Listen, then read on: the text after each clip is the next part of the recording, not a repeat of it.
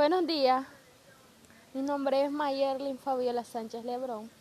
Estudio psicología, el componente de inteligencia emocional en la Universidad Nacional Autónoma de Nicaragua, NU. Les voy a hablar sobre las emociones que rigen la vida diaria en el ámbito académico. Primeramente, las emociones, según Goleman, son reacciones subjetivas que se desencadenan por estímulos medioambientales. También surgen por alguna impresión sensorial, ya sea externa o internamente. Las emociones son de comportamiento meramente innatos, son universales. Las emociones básicas son afecto, miedo, alegría, tristeza y enojo. Bueno, partiendo de esto, yo les voy a hablar sobre las tres emociones principales experimento en un ambiente académico.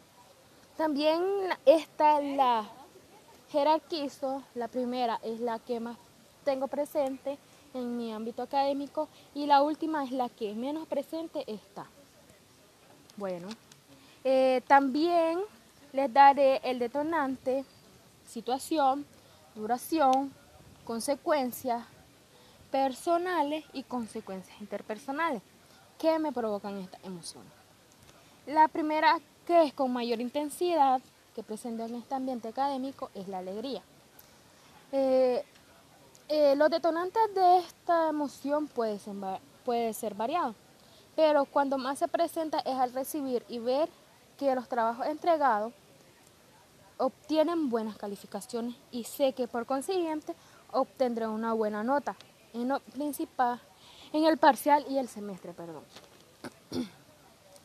En duración, sinceramente, nunca lo he medido, pero creo que puede durar de entre unos 20 a unos 25 minutos, me dura esa emoción. Eh, en lo personal, en las consecuencias personales, sonrío, me río y si puedo, hasta salto de la alegría. En consecuencias interpersonales, mis amigos me felicitan y me dicen que siga así para, sacar buen, para seguir sacando buenas notas. Y en lo académico aumenta mi porcentaje académico. Y eso me motiva a seguir esforzándome para seguir sacando buena nota y seguir sintiendo alegría.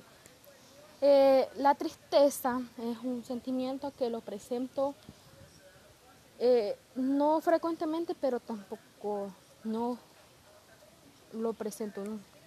Eh, me entristezco cuando soy regañada por estar hablando mucho en la clase, aunque esto no es frecuente, pero me entristece. También cuando sé que no puedo entregar un trabajo por X o Y razón y sé que por eh, X o Y razón el profesor me va a poner mala nota porque no voy a tener ese trabajo.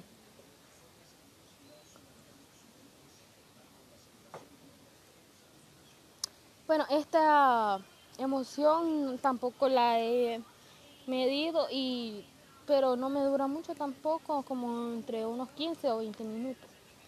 Eh, no que este la consecuencias personales me entristezco y tengo una conducta que no es igual a la de los demás días, porque ando decaída, y ando triste. Y también recuerdo los mismos hechos pasados, que porque no recuerdo que no he entregado otros trabajos de más años o el mismo año que no entregué trabajo y así. En interpersonal mi rendimiento académico baja y eso me pone triste porque no voy a tener un buen rendimiento. El enojo lo presento, pero no tan frecuente. Este, el detonante puede ser una mala calificación o una mala nota en algún trabajo y me enojo conmigo misma porque sé que puedo hacerlo mejor.